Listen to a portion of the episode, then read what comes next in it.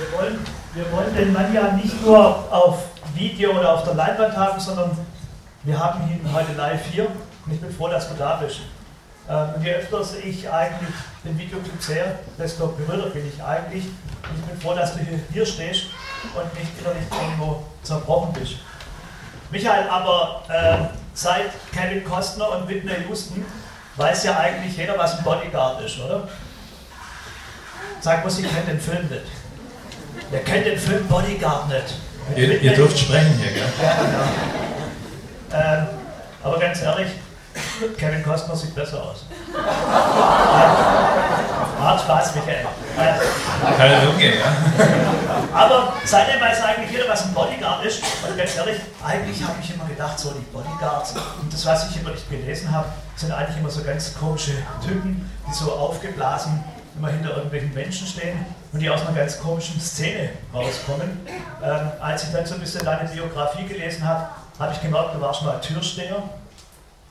Das ist richtig, ja. Ich habe vor 20 Jahren mal an der Tür gearbeitet. Genau, du bist, hast mal in der Kickboxer-Szene äh, warst du mal tätig? Nein, ich mache halt mein ganzes Leben, aber schon einen Großteil meines Lebens mache ich Kampfsport, Selbstverteidigung, wobei ich aber den Leuten zeige, was kann ich tun, um mich nicht zu schlagen. Ah, okay, das, dann komme ich ein bisschen näher mit der Wissenschaft. Michael, aber äh, man hat ja so Vorurteile von solchen Menschen. Und ich habe immer gedacht, wie passt das eigentlich zusammen? Viele sind ja richtig der Vorurteile. Ja, das weiß ich nicht, aber bei dir glaube ich das nicht. Und ich bin mal gespannt, was du uns nachher so ein bisschen aus deinem Leben erzählen möchtest. Aber vielleicht kannst du uns noch sagen, wer denn zu den Stahls denn eigentlich so dazugehört? Also zu den Stahls, also ich habe drei Sportschulen hier in Deutschland und ich habe eine große Gruppe auch in, in Leute in Österreich, in der Schweiz ja, und viele in Deutschland. Es sind viele Polizeibeamte dabei, Psychologen, viele Pastoren. Gab sogar auch schon Momente, wo dann zehn Pfarrer bei mir trainiert haben, ja, also freikirchlich, katholisch, evangelisch. Einfach wunderbar, wie die sich gegenseitig dann auch verprügelt haben. Ja. Und, aber das ist, wir haben, wir haben mit RCL mal einen Film gedreht ja, und es war richtig klasse. Wir haben fünf Pfarrer dort gehabt aus unterschiedlichen äh, Konfession und dann hat RTL einen Film gedreht, zehn Fäuste von Halleluja. Ja.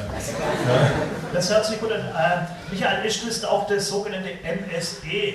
Ist das mal eine Krankheit oder? Das war BSE. Ja. Das war BSE. Und, äh, nee, es ist so, ähm, ich bin Christ und ich liebe Jesus von ganzem Herzen und ich brauche keine fernöstliche Tradition, das brauche ich nicht. Ich brauche keine Sensais, keine Sifus, ich muss mir nicht vor der Turnhalle verbeugen. Ich möchte einfach, dass die Menschen ähm, lernen, sich selber und andere zu schützen und das, dass sie den anderen auch der Gewalt ausübt, immer noch ein Stück mit Wertschätzung begegnen. Und ähm, deswegen habe ich vor 13 Jahren etwas Neues gegründet, ähm, das sehr viel mit Psychologie natürlich auch zu tun hat.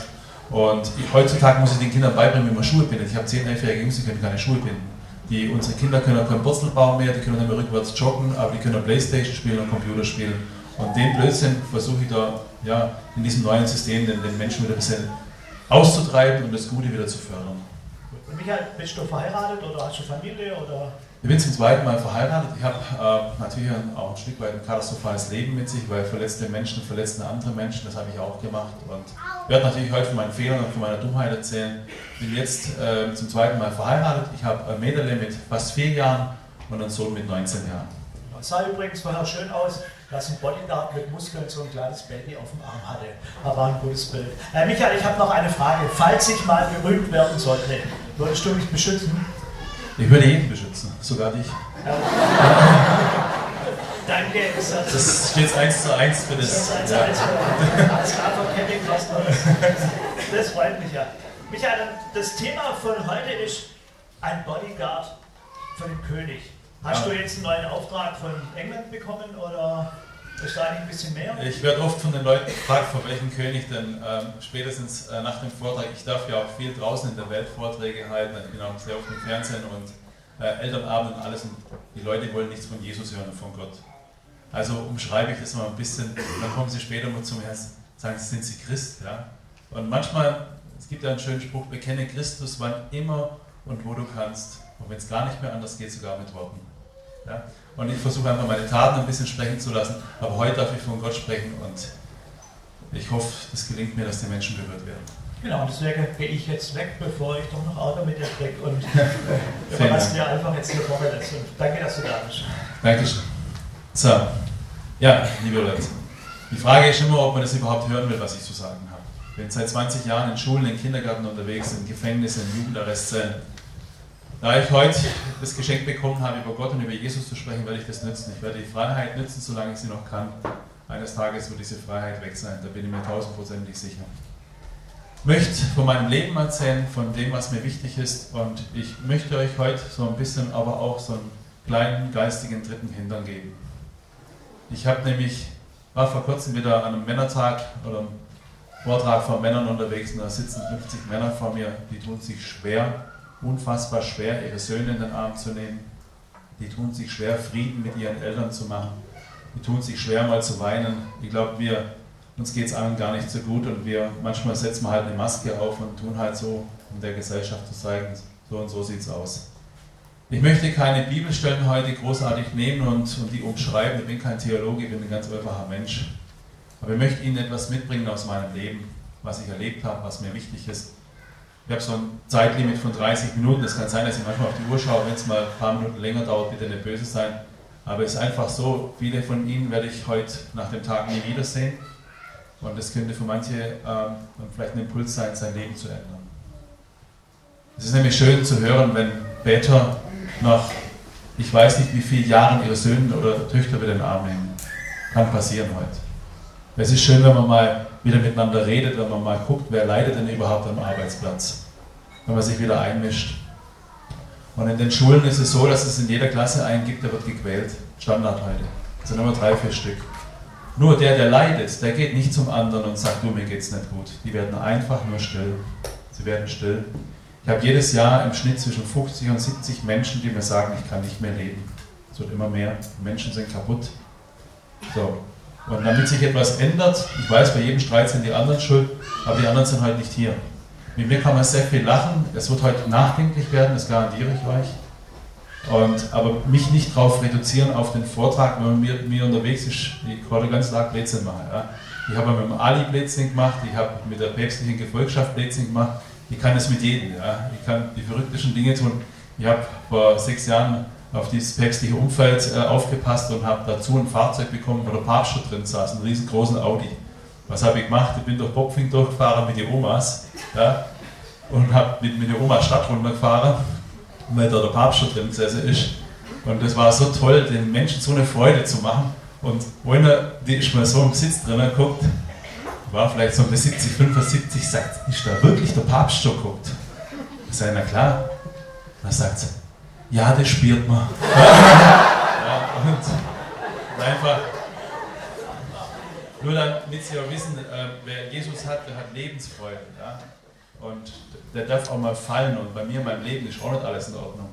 Weil manche Menschen stellen sich immer hin und sagen, jetzt habe ich Jesus in meinem Leben, ist alles toll, das stimmt doch gar nicht. Wir laufen immer noch durch dunkle Täler durch. Aber was uns unterscheidet, ist, wir sind nie allein. Von vorne weg ich hasse die ganzen Computerspiele. Sie machen unsere Kinder und Jugendlichen kaputt. Sie zerstören sie. Ich, ja, da mögen, mögen andere anders sehen. Bitte vergesst nicht, ich habe eine halbe Million Kinder jetzt unterrichtet. Ich sehe, wenn sie ihre Fingernägel zerbeißen. Ich sehe, wenn sie zappeln. Ich sehe ihre Unsicherheit. Ich sehe es jeden Tag. Ich sehe die Mädchenarme, die aufgeschlitzt sind. Ich sehe sie fast jeden Tag.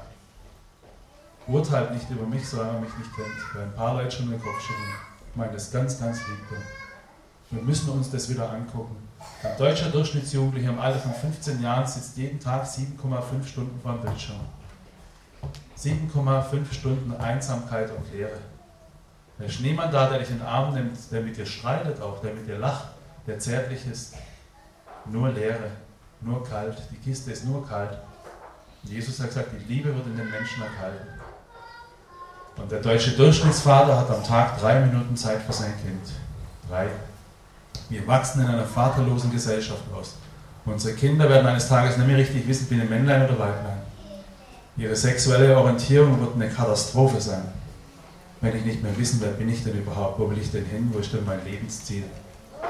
Ja, wenn ein Junge, guck mal, ich habe Jungs heute, wie gesagt, die können auch kein Purzelbaum mehr machen, die können nicht mehr klettern, die einfachsten Dinge können sie nicht mehr. Alle sind von Angst geplagt. Wenn ich heute Schulunterricht habe und um 12 Uhr ist die Schule aus, ist Verkehrschaos draußen. Jeder holt seine Kinder. Ich bin früher von Flochbau bis nach Bopfingen umgelaufen, die drei, vier Kilometer. Ich habe es überlebt. Ich habe jeden Tag frische Luft gehabt. Jeden Tag. auf diesem Schulweg waren Gefahren, da waren Freunde, ich habe Natur gesehen. Das nimmt bei den Kindern weg. Wissen Sie warum? Aus Angst. Nur aus Angst. wenn wir unsere Kinder ängstlich erziehen, dann werden wir eines Tages ängstliche Kinder haben. Noch nie gab, war die Selbstmordrate in Europa so groß, so groß. Gott schwindet immer mehr aus unserem Leben und die psychischen Erkrankungen werden immer mehr. Ich sage Ihnen warum. Wo man Gott nicht mehr haben will, beginnt die Hölle. Genauso ist es. Wir dürfen Gott ablehnen. Und um es darzustellen, ich glaube nicht an ein höheres Wesen. Ich glaube auch nicht an Religionsstiften. Ich brauche keinen, der Religion stiftet. Alles, was der Mensch stiftet, was er produziert, ist kleiner als er selber. Ich brauche einen, der größer ist als alles. Und einer, der mir ganz nah kommt. Ganz nah. Die Frage ist, möchte ich den so nah an mich ranlassen? Ich habe vor kurzem für ein verhaltensgestörtes Mädchen einen Platz auf dem Reiterhof gesucht. Zehn Jahre, das Mädel reißt sich die Haare raus. Die Eltern sind gewalttätig. Und dann spreche ich mit dem Pferdebesitzer, du, warum ist es eigentlich so, dass Kinder gerne reiten und warum auf jedem Volksfestplatz Pferde sind? Ist so, was er sagt. Die Psychologen haben herausgefunden, dass der Mensch es braucht, getragen zu werden. Gucken Sie sich alle Religionen an. Höheres Wesen, Energie, Universum, das ist doch alles ein blödes Geschwätz. Ich brauche einen, der mich trägt. Und Jesus, und in der Bibel steht, ich lasse dich nicht fallen und verlasse dich nicht. Manchmal habe ich mit Sterbenden zu tun. Ich habe in den letzten drei, vier Jahren sieben Menschen an meiner Seite verloren. In meinem Leben ist nicht alles in Ordnung. Aber immer wenn ich mit den Sterbenden zusammen bin, dann schreien sie nach Gott, nach seiner Nähe, nicht nach Horoskope, nicht nach Glücksbringer, nicht nach Glücksteinen und Buddha-Statuen, sondern nach dem, der den Tod besiegt hat. Nach dem. Und ich weiß, in dieser Gesellschaft darf man mit Klartext reden. Du, die Zahl meiner Feinde wächst täglich. Ich halte es aus. Er ist für mich gestorben und für dich. Das Mindeste, was ich tun kann, mein Gosch aufmachen, ihn zu bekennen aus Liebe. Denn alle, die für das Gute kämpfen, haben Feinde. Alle. Winnetou hatte Feinde. Die Banditen. Mario Adolf. Ja? Gladiator hatte Feinde. Den Kaiser Commodus. Und Robin Hood hatte auch Feinde. Sheriff von Nottingham. Also ist es nur zu, zu normal, dass ich Feinde habe. Seht ihr, ein Vater ist für mich heute so das Wichtigste in meinem Vortrag. Auf diesem Video vor sieben, acht Jahren war ich noch ein sehr, sehr dummer Mensch. Ich habe von meinem Vater gesprochen als Erzeuger. Als ich gelernt habe, meinem Vater zu vergeben und auf ihn zuzugehen, war nur noch der Papa für mich. Ist egal, was er gemacht hat. Er ist mittlerweile gestorben vor zweieinhalb Jahren. Und auch davon möchte ich heute kurz erzählen. Zu Beginn meines Vortrags möchte ich euch drei kleine Sachen erzählen, die ich kürzlich erlebt habe. Ich war in Tübingen in einem Frauenfrühstück, da kommt eine 83-jährige Frau zu mir her, eine Frau mit innerer Schönheit. Wisst ihr, was viele Frauen heute machen, wenn ich in den Firmen Vorträge halte, mit den Schulen? Das Schlimmste, was man Menschen antun kann, ist schweigen. Nichts mehr mit einem Menschen zu reden, ist das Bösartigste, was man Menschen antun kann. Solange man streitet, nimmt man den auch wahr. Wenn man aufhört, miteinander zu reden, ist das Schlimmste, was man Menschen antun kann. Die Menschen da draußen zerbrechen. Zerbrechen, weil Menschen nicht mehr miteinander reden. Übereinander. Guckt mal, wo ihr Streit habt, wo ihr nichts mehr miteinander redet. Guckt am Arbeitsplatz, in den Schulklassen, in der Verwandtschaft. Gott möchte, dass wir miteinander reden. Wenn ich heute Menschen die Hand gebe, die können doch schon nicht mehr in die Augen schauen. Wir müssen wieder an einem Tisch sitzen und miteinander reden, Tischgemeinschaft haben. Christus hat die Sehnsucht aller Menschen gestillt, der Tag bevor er starb, Tischgemeinschaft. Deswegen gibt es übrigens so viele Kochsendungen in der Zeit, wo so viel Hunger ist. Haben Psychologen herausgefunden, die Sehnsucht nach Tischgemeinschaft. Diese Sehnsucht hat kein Religionsstifter gestillt, nur Christus. Nur Christus. Die 83-jährige Frau zu mir herkommt mit innerer Schönheit. Dann sagt sie zu mir, ich habe zwei Söhne Mitte 50. Der eine ist vor zwei Jahren gestorben an Krebs. Ich konnte ihm nicht einmal sagen, dass ich ihn lieb habe. Nicht einmal. Mein anderer Sohn mit 2, 53, der hat jetzt auch Krebs. Ich weiß, was ich heute zu tun habe. Ich hoffe, Sie wissen das heute auch. Ich habe, nach meinen Vorträgen kommen Leute zu mir her, die sagen, du, habe meinem Vater und meiner Mutter noch nie gesagt, dass ich sie lieb habe. Wir singen hier tolle Lieder und preisen Gott. Das ist alles prima toll. Was für ein Lobgesang in den Ohren Gottes, wenn eure Eltern mal wieder Arm nimmt. Es ist egal, ob du 20, 30, 40, 50 bist. Wenn unsere Eltern sterben, und ich habe sie jetzt erlebt, dann bist du wieder Kind. Da sitzen junge Burschen hier, wann habt ihr eurem Papa das letzte Mal einen Kuss gegeben? Das war das Letzte, was mein Vater von mir gekriegt hat. Und ich würde in Bitterkeit leben, wenn er es nicht gekriegt hätte. Die zweite Geschichte, die ich euch kurz erzählen möchte, ist die Geschichte von Julian, 18 Jahre Bodybuilding. Wenn ein Vater von, wenn ein Vater seinem Sohn nicht sagt, du bist ein toller Kerl und ich habe dich lieb, ist Chaos in seinem Leben. Er wird alles tun, damit die Welt sagt, du bist ein toller Kerl. Sie werden Auto fahren wie Verrückte.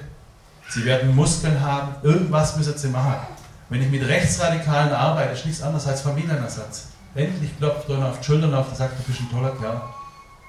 Die brauchen den Papa. Und jetzt ist gerade die große Diskussion, wo man die Kinder nachschiebt zu zwei Männern, zu zwei Frauen. Ein Kind braucht Vater und Mutter. Oh, das darf ich auch nicht sagen, oder? Egal. Ein Kind braucht Vater und Mutter. Weil der Vater ist der Mann, die Figur, die ihm zeigt, so wirst du eines Tages Mann. Das kann ihm keine Frau zeigen, keine einzige. Die Mutter ist die erste Frau in seinem Leben. Und die Tochter sollte von der Mutter hören und vom Vater hören, du bist unsere Prinzessin. Boah, haben wir dich lieb. Wahnsinn. Wenn sie es nicht hört, so wird sich dieses Lob woanders holen. Wenn ich mein Kleiner vom Kindergarten abhole, stehen Frauen draußen, die, die qualmen. Auch, das darf ich auch nicht sagen. Doch. Wisst ihr noch, was ihr riechen müsst, ihr Mütter? Nach Mutter. Meine Tante Elfriede wird 80 Jahre in ein paar Tagen. Wie meine Mutter für mich. Egal, ob ich sie vor 40 Jahren angenommen habe, jetzt, sie riecht immer nach Tante Elfriede. Sie riecht nicht nach einem kalten Aschenbecher. Mensch, Frau, wenn ihr wisst, wie wertvoll ihr seid in den Augen Gottes. Ich hoffe, das wisst ihr. Spätestens nach dem Vortrag. Dass ihr seine geliebten Prinzessinnen seid. Egal wie alt ihr seid. Dieser Julian, von dem ich spreche, übrigens ihr Väter für eure Tochter, ihr seid der erste Liebhaber im Leben der Tochter. Der erste Mann, der sie lieb habt. Seid euch dessen bewusst, wie er mit ihr umgeht. Nehmt eure Töchter und Söhne bitte in den Arm. Und, und, und verletzt sie bitte nicht. Und lobt sie. Sonst holen sie sich das Lob woanders. Im Internet mit Computerspielen, mit Punkten, wie viel Leid das man umbringt. Und wer am besten saufen kann, lobet eure Kinder. Und seid euch nicht zu so stolz, zu euren Eltern zu gehen, egal was war. Das ist Gottesdienst, Leute. Das ist Gottesdienst. Ich weiß manchmal gar nicht, was ich den Leuten noch sagen soll. Die Kinder- und Jugendpsychiatrien sind auf zwölf Monate ausgebucht in unserem Land. Meine Frau hatte vor zwei Jahren einen schrecklichen Autounfall. Sie stirbt fast. Unsere Freundin ist gestorben, Mutter von fünf Kindern. Meine Tochter mit 14 Monaten war drin. Ihr seht, mir hat schon ein paar Mal den Boden weggezogen. Weil wollten wir mit unserer Tochter zum Kinderpsychologen gehen. Wisst ihr, was man uns gesagt hat? Zwei Jahre Wartezeit. So krank ist die Gesellschaft. So krank. So krank. Aber wisst ihr, wir wünschen uns für unsere Kinder eine bessere Welt. Überall ist Krieg, wir kriegen das schon gar nicht mehr mit. Da droht Nordkorea jetzt mit dem Atomkrieg, Amerika, das, tut schon uns vorbei. Das kriegen wir schon gar nicht mehr mit. Wir sind so abgebrüht, wir kriegen das nicht mehr mit. Mir macht das alles mal gar nicht mal so eine Sorge. Wisst ihr, was mir für mich viel schlimmer ist? 600.000 Anzeigen wegen Nachbarschaftsstreit in Deutschland. 600.000. 1,2 Millionen Haushalte, die einen Rechtsanwalt brauchen, miteinander zum Reden. Ich brauche keinen Rechtsanwalt. Wenn ihr was zum Reden habt, dann redet es. Was mir auch ganz arg wehtut, was man den Lehrern heutzutage antut. Die dürfen alles ausbaden. Unser Versagen, unsere Ängste. Ich habe noch gelernt, und das ist nur aus meiner Kindheit, ein Freund, der Uwe, Pfarrer, Polizisten, ältere Menschen, Lehrer, die hat man zu respektieren. Heute sind sie der Hans Wurster Nation. Lobt eure Lehrer, bitte. Lobt euch die Lehrer eurer Kinder. Ich sage euch warum. Wenn er denen die Kraft wegnimmt, dann haben sie keine Kraft mehr für eure Kinder und dann wird das wieder zurück. Man kann doch mal Menschen loben und Danke sagen. Du, das wäre. Müssen wir immer noch Fehler gucken. Ich sage das, weil ich seit 20 Jahren in Schulen bin. Ich kenne viele Lehrer und Lehrer, die haben aufgehört, können nicht mehr. Wir gucken immer noch Schuld. Immer gucken wir, wir finden. Die Kinder, die heute in den Schulen gequält werden, die suchen so lange, bis sie was gefunden haben. Der Grund ist egal. Sie spüren, der andere weiß nicht, dass er wertvoll ist. Und jetzt sucht man irgendwas. Keiner wird ausgelacht, weil er dick ist. Keiner wird ausgelacht, weil er komische Brille hat. Das ist doch alles Schmarrn. Sie werden ausgelacht, weil sie spüren, mit dem kann man was machen. Grenzen setzen. Zu wissen, dass ich wertvoll bin. Und in den Augen Gottes bin ich so wertvoll, so geliebt, als gäbe es keinen anderen Menschen auf dieser Welt. So einfach ist es. Gott macht mich wertvoll. Und der wünscht sich, dass ihr euch wieder in den Arm nehmen könnt. Als ich an dem Vortrag von Männern war, vorgestern, der schon 20-jährige Kerl, der mit dem Geschäft blockt ohne Ende. Und irgendwann einmal zum ersten Mal heult er vor seinem Papa. Und der Papa steht einen Meter weg, der kann den nicht in den Arm nehmen. Den hat auch niemand in Arm genommen. Wir müssen auf diese Kette von Lieblosigkeit und von Kälte unterbrechen. Eine Umarmung, ein Gespräch. Ich hab dich lieb. Wie in diesem Psalm, Gott hat euch lieb.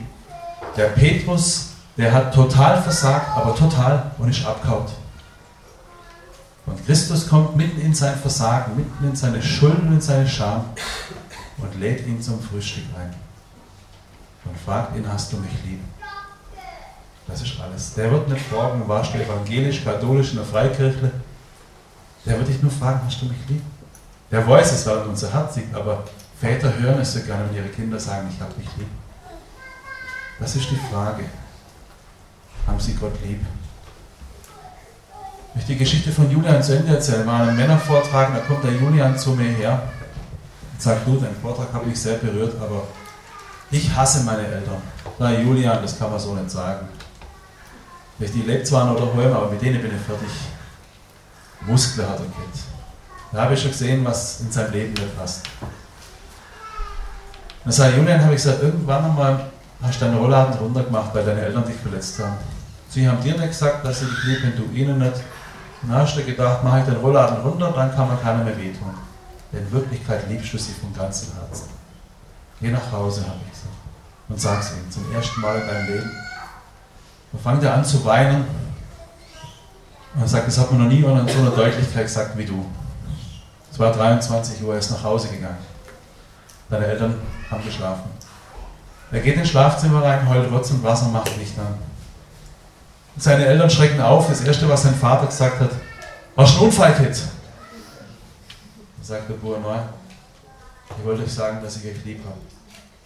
Zweite Frage vom Vater, hast du was geraucht, bist du gesoffen? Sagt neu, mir ist ganz ernst, ich habe seit Wochen Selbstmordgedanken. Und es ist schrecklich, wie lieblos wir nebeneinander herleben. Und deswegen will ich heute neu anfangen. Ich habe euch lieb. Wisst ihr, wo der Kerl, der große, starke Bodybuilder, der seine Eltern hasst, wisst ihr, wo er die Nacht verbracht hat? Im Gräberle. Und wisst ihr, wo er eine halbe Stunde gelegen hat? Bei seinem Papa auf dem Bauch.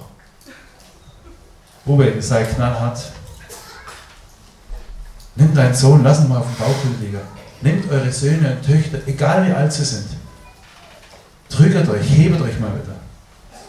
Zärtlichkeit zwischen, zwischen Vater und, und Sohn und Tochter und Eltern und Kindern ist so wichtig. Eine Geste, eine Umarmung. Geht das noch, oder? Aber bei vielen geht es nicht mehr. Dann fangen wir heute wieder an. Wenn wer morgen nach Frieden sucht, lebt heute im Krieg. Und die dritte kleine Geschichte, die ich noch erzählen wollte, vor vier Wochen ist ein Hopfingen ein junger Kerl gestorben mit 19 Jahren. Alexander Gratner, kennst du ihn, oder? Sein Sohn ist körperlich und geistig behindert und der darf bei uns im Training mit hupfen, weil da geht es nicht um Kampftechnik bei mir, sondern um Wertschätzung, dass man wieder tobert und lacht und dass unsere Buben wieder raufen können. Die können nicht mehr raufen. Unsere Buben können nicht mehr raufen, die dürfen nicht mehr raufen, das ist gefährlich. Die dürfen nicht mehr auf der Baum aufklettern. Mensch, wir sind früher der Sandbalken untergefahren, ja, mit einem LKW-Schlauch. Sechs, sieben Leute auf dem Haufen, da hat keiner so Sicherheitsbedingungen gehabt. Und wenn wir den Berg nachgefahren sind, dann hat man sich überlegt, wer der fährt, wie bremst man überhaupt, ja? Dann hat es irgendwo reingeschlagen und, und jeden, jeden blauen Fleck, jeder offene Lippe, die hast du getragen wie ein Orden. Heute springen, wenn ich Sportunterricht habe, springen alle mit der Eisbeine gleich rum. Wenn er nachfällt, ja, ja uns soll halt aufstanden.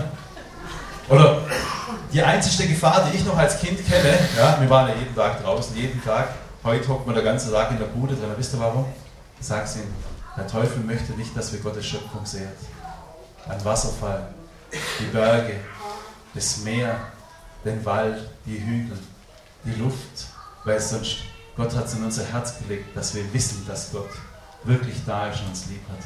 Wir hocken bloß in der Bude rum. 80% aller Jugendlichen hier in Deutschland kommen nicht mehr regelmäßig an die frische Luft. 80% geht wieder raus. Wenn ich heute einen Sohn frage, einen Junge, was der schon am liebsten mit deinem Papa macht, nimm dieselbe Antwort. Ein Baumhaus bauen, eine Floßfahrt machen, am Lagerfeuer sitzen, am Drachen steigen lassen. Die, die, die wollen tief in ihrem Herzen, brauchen die den Blödsinn gar nicht. Die brauchen Mama und Papa. Wenn ihr Mädchen mit 13, 14 Jahren fragt, was der schon am liebsten mit deiner Mutter macht, der erste Satz, shoppen gehen. Der zweite, faszinierend, am Kuchen backen. Mit der Mama einkaufen gehen, am Kuchen backen und mit dem Papa Fußball spielen und am Lagerfeuer sitzen. So einfach. So einfach. Deinen Arm nehmen und sagen, ich hab dich lieb. Mit dem Papa wieder drüber, die Muskeln spüren. So einfach. Werdet wie die Kinder, hat Jesus gesagt. Werdet wie die Kinder. Als der Kerl vor vier Wochen stirbt, seine Mutter legt ihn ins Bett mit 19 Jahren und zehn Minuten später ist er tot, einfach so. Am Abend davor waren sie in der Kirche in Flochtberg. Hat er jedem die Hand gegeben. Zum Abschied. Und als ich auf der Beerdigung war, fällt mir auf, der Florian könnte zu jedem hingehen und den Arm nehmen und sagen, du, ich hab dich lieb. Der ist zu den Leuten hingegangen und gesagt, dass er Gott lieb hat. Machen Sie das auch am Arbeitsplatz. Trauen Sie sich das. Da hat man ganz schnell verschissen. Der Florian hat sich nichts dabei gedacht. Der Pfarrer sagt bei der Predigt unter Tränen, ich frage mich, wer ist wirklich behindert? Ich glaube, wir sind behindert, sagt er. Wir haben manchmal so Hindernisse, dass wir uns den Arm nehmen. Hindernisse, dass wir miteinander wieder reden. Florian hatte diese Hindernisse nicht. Das wünsche ich ihm, dass ihr das und Florian da habt. Bekennen Sie den Menschen ihren Glauben wieder. Stehen Sie dazu. Wenn Sie jemanden lieb haben, dann sagen Sie sie. Wenn Sie Sehnsüchte haben, dann sagen Sie es. Wenn Sie jemanden in den Arm nehmen möchten, sagen Sie es einfach. Werden Sie wie die Kinder. Möchte ich noch ganz kurz zwei Dinge erzählen. Die erste Sache von meinem Vater. Sie haben in dem Film erlebt, dass mein Vater mich geschlagen, getreten und bespuckt hat. Es gibt hier einen im Raum oder zwei Menschen, meine Kollegin Hilda und der Uwe, die meinen Vater kannten. Was ich alles durchgemacht habe, interessiert heute keinen Menschen mehr. Mit 18 Jahren habe ich auf der Straße gelebt. Und dann habe ich versucht, meinen Vater gut christlich zu behandeln. Aber wissen Sie, der Teufel ist auch gut christlich. Ich, mein Herz musste sich ändern. Kurz nach diesen Dreharbeiten habe ich gespürt, mein Vater würde sterben. Ich, ich habe Gott, zu Gott gesagt, hey Gott, ich möchte Frieden mit meinem Vater haben. Passen Sie jetzt gut auf, ich bitte Sie. Öffnen Sie Ihr Herz. Ich habe gebetet, Gott, ich möchte Frieden mit meinem Vater haben, weil ich kann nicht so weiterleben, wenn er so stirbt in dieser Unvergebenheit. Ich habe kurze Zeit später geträumt, mein Vater wäre gestorben. Dann wusste ich, was ich zu tun hatte. Mein ganzes Leben lang wollte ich meinen Vater ändern. Hör auf zu saufen, hör auf gewalttätig zu sein, hör auf das, hör auf das. Immer und immer wieder. Und je mehr ich das gesagt habe, desto weniger hat er es getan. Und dann bin ich zum Bärerwirt gegangen. Eine Kneipe, wo vier, fünf Männer hausten, die im Leben keinen Fuß gefasst haben. In der Bibel steht, der Herr ist nahe denen, die zerbrochenen Herzen sind. Diesen Menschen war niemand nahe. Wie ist es mit den Zerbrochenen hier? Sind sie ihnen nahe? Den Menschen, die sie vielleicht abgelehnt haben, aus Schmerz und aus Bitterkeit, lassen sie die Türen offen. Sind sie nahe? Ich stand dann vor der Zimmer Nummer 5 und habe an diesen Augenblick gedacht, als mein Vater mir mit zehn Jahren ins Gesicht gespuckt hat. Und ich habe zu Gott gesagt, Geh du mit hinein, wenn du mitgehst, Papa. Abba heißt Papa.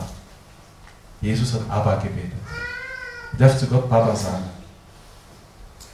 Wenn du mitgehst, wird's gut. Und da bin ich da reingegangen. Mein, früher, mein Vater war früher 130 Kilo. Ich keine Auseinandersetzung aus dem Weg gegangen. Und an dem Tag wog er noch 70, 80 Kilo. Und da wollte er schon anfangen zum Toben. Da habe ich gesagt, du, aus Vater wurde Papa. Papa habe ich gesagt, ich wollte nur sagen, dass ich dich lieb habe. Und ich wollte dich darum bitten, dass du mir vergibst. Und zum ersten Mal ist mein Vater still. Und dann nach sechs, sieben Sekunden sagt er zu mir, du kommst zu mir bei all dem, was ich dir angetan habe. Seit Papa, jedes Mal, wenn du mich gequält hast, hast du mich weiter weggetrieben. Ich hätte näher hinkommen sollen. Liebe mich, wenn ich es am allerwenigsten verdient habe. Denn dann habe ich es am nötigsten. Gewalt ist nichts anderes und Mobbing als, guck, mir geht's nicht gut. Ich mag mir selber nicht. Den Leuten fehlt Liebe. Deswegen gehe ich in Gefängnisse und in Jugendarrestzeit. Sag ich, Baba, mein ganzes Leben wollte ich dich verändern. Ich möchte dir heute sagen, du kannst weiter saufen. Verletzt weiterhin mich und andere, egal. Ich habe dich lieb, du bist mein Papa. Du musst keine Leistung vollbringen. Und wenn du 10.000 Fehler gemacht hast und ich, Owen, bitte ich dich, vergib mir den einen Fehler. Und dann nimmt mein Vater mich nach 37 Jahren im Arm und sagt mir unter Tränen, ich habe dich immer lieb gehabt. Leider konnte ich es dir nie zeigen. Von diesem Tag an wurden mein Vater und ich Freunde. Wir hatten wieder Tischgemeinschaft. Wir schauten uns in die Augen. Und drei Tage bevor mein Vater starb, ging ich in sein Zimmer rein. Ich war bei vielen Weltstars im Haus. Es ist kalt und leer, weil Gott nicht da ist.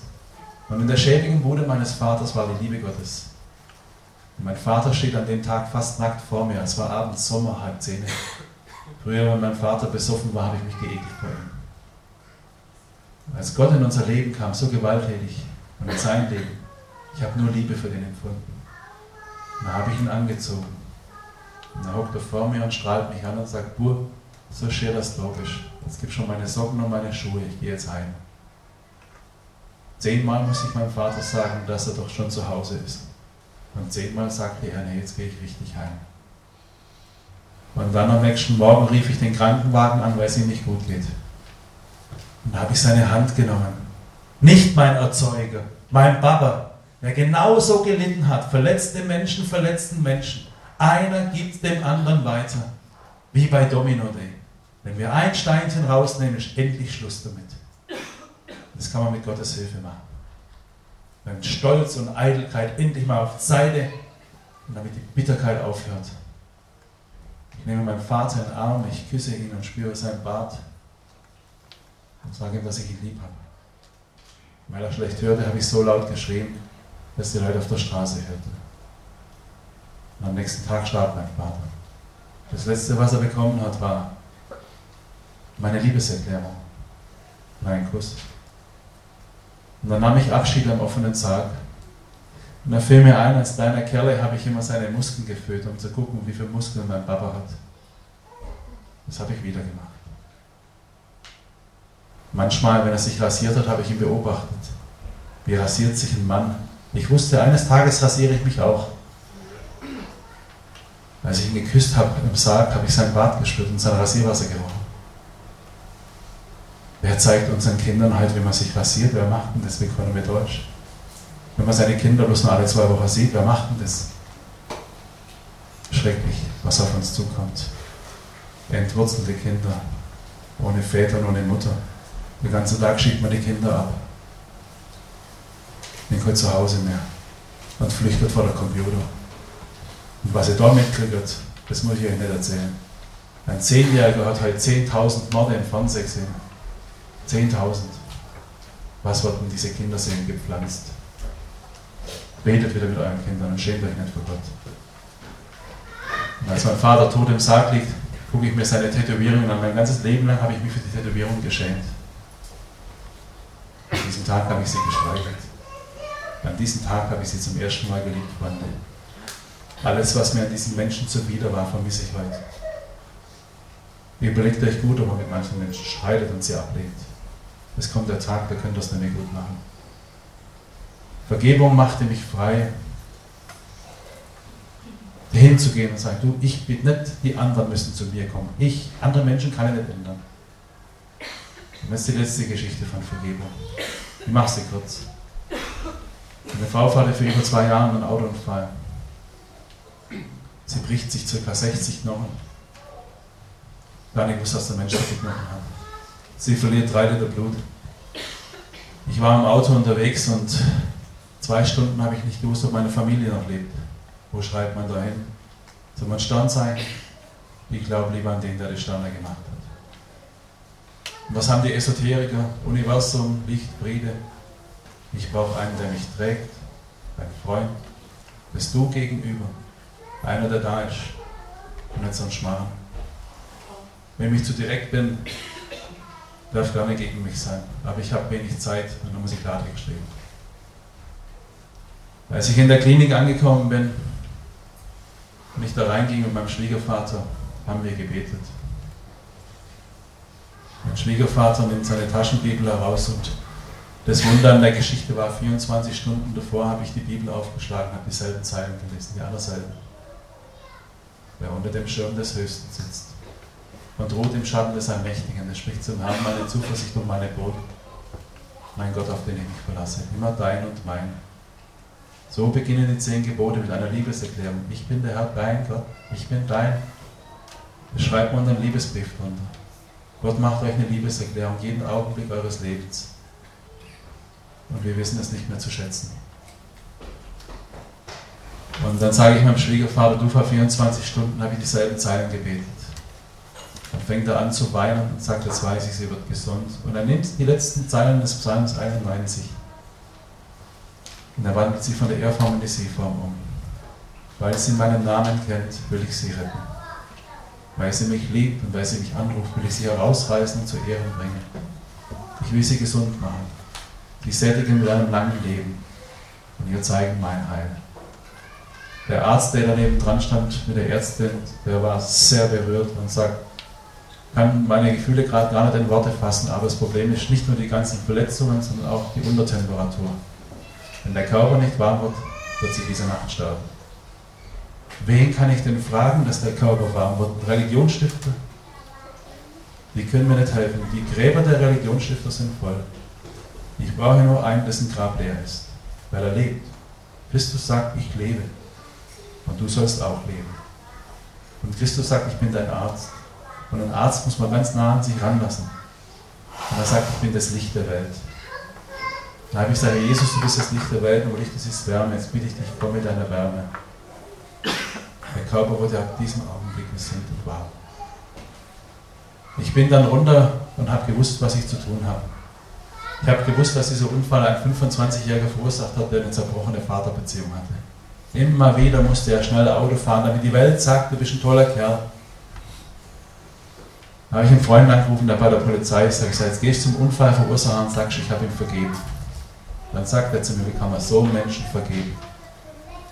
Sag ich, gehe zu ihm und sage es ihm. Ich vergebe es, ich gebe es weiter. Das kann ich nicht selber tragen. Und da bin ich frei, weil vergeben macht mich frei. Lernen Sie zu vergeben. Gott hat Ihnen auch vergeben. Jetzt habe ich eine Bitte. Der Mann mit dem Keyboard und einer mit der Gitarre möchte, dass Sie mich drei, vier Minuten auf eine Müllkippe begleiten, auf den Hügel Golgatha. Einfach eine Melodie im Hintergrund. Ich bitte euch einfach zur Ehre Gottes und ich bin nicht für mich da, mich könnt ihr wieder vergessen. Aber ich wünsche mir, dass wir unser aller Leben, dass wir uns immer mehr nach Christus ausstrecken. Nach unserem Freund und nach unserem Arzt. Wer möchte, kann seine Augen schließen. Wir gehen 2000 Jahre zurück. Wir gehen vor die Tore Jerusalems. Wir gehen auf den Hügel Golgatha. Da ist eine Müllkippe. Und da hängen drei Menschen am Kreuz. Und wir achten nicht auf die Soldaten, die um ein Gewand losen. Und wir achten auch nicht auf die Frauen, die weinen. Und wir achten nicht auf die Gekreuzigten links und rechts, sondern wir gehen zu dem Mann in der Mitte. Und vor diesem Platz ist, diesem Platz ist ein Platz für dich nur frei. Geh mal hin und schau nach oben. Da oben hängt er, der Herr aller Herren, der König der Könige, mein König und dein König, mein Gott und dein Gott. Sein Körper zerfetzt von unzähligen Peitschenhieben. Im Hof des Pilatus schlug man einen Stock auf seinen Kopf.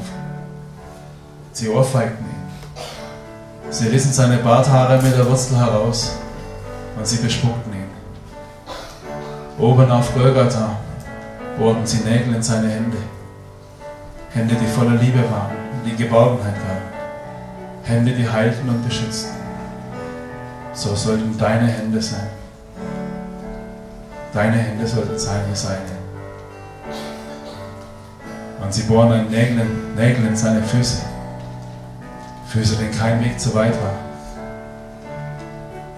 Füße, die da waren, wenn man sie gebraucht hat so sollten deine Füße sein. So sollten unsere Füße sein. Und dann hängt man ihn nackt ans Kreuz. Er hängt dort nackt, Leute. Nackt sind wir geboren und nackt werden wir wieder gehen. Und er wird uns in allem gleich aus in der Sünde und stirbt nackt. Dort oben verliert er seine Würde, damit wir unsere Würde finden. Dort oben verliert er seinen Wert, damit du und ich, damit wir wissen, wie wertvoll wir sind. Dort oben verliert er sein Leben, damit wir leben. Es quillt Blut aus seinen Händen, weil wir mit unseren Händen schuldig geworden sind.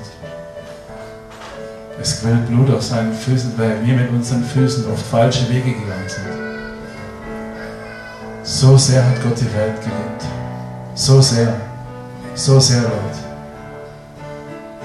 dass er uns seinen Sohn gab, auf dass alle, die an ihn glauben, nicht verloren gehen, sondern Ewigkeit leben. Jesus wurde im Hof des Pilatus bespuckt. Dies ist der Ausdruck innerster Verachtung, wenn man einen Menschen bespuckt und ich habe es erlebt. Aber ich habe niemals in der Bibel gelesen, dass er die Spucke weggewischt hat. Ich bin mir sicher, hat sie nach Golgatha getragen, weil dort für alles bezahlt wurde. Und so bitte ich dich jetzt, alles, wo man dich verletzt hat, wo du andere verletzt hast, alles, was dir schwer ist, bring es auf die Müllkippe nach Golgatha. Lege an diesem Kreuz alles ab.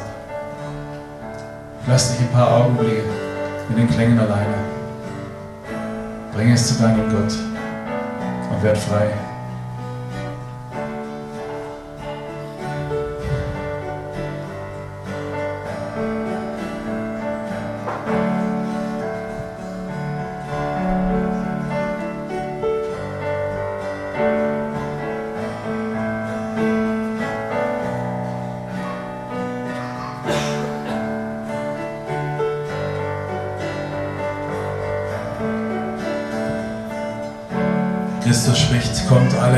Müde und schwer beladen seid. Ich will euch erfrischen und werft alle eure Sorgen auf mich. Und zum Abschluss möchte ich euch sagen, wie sehr ihr von Gott geliebt seid. In der Bibel steht, ich liebe dich mit einer Liebe, die niemals aufhört. Niemals. In der Bibel steht, ich liebe dich so sehr, als gäbe es keinen anderen Menschen auf dieser Welt. So sehr seid ihr geliebt, so sehr.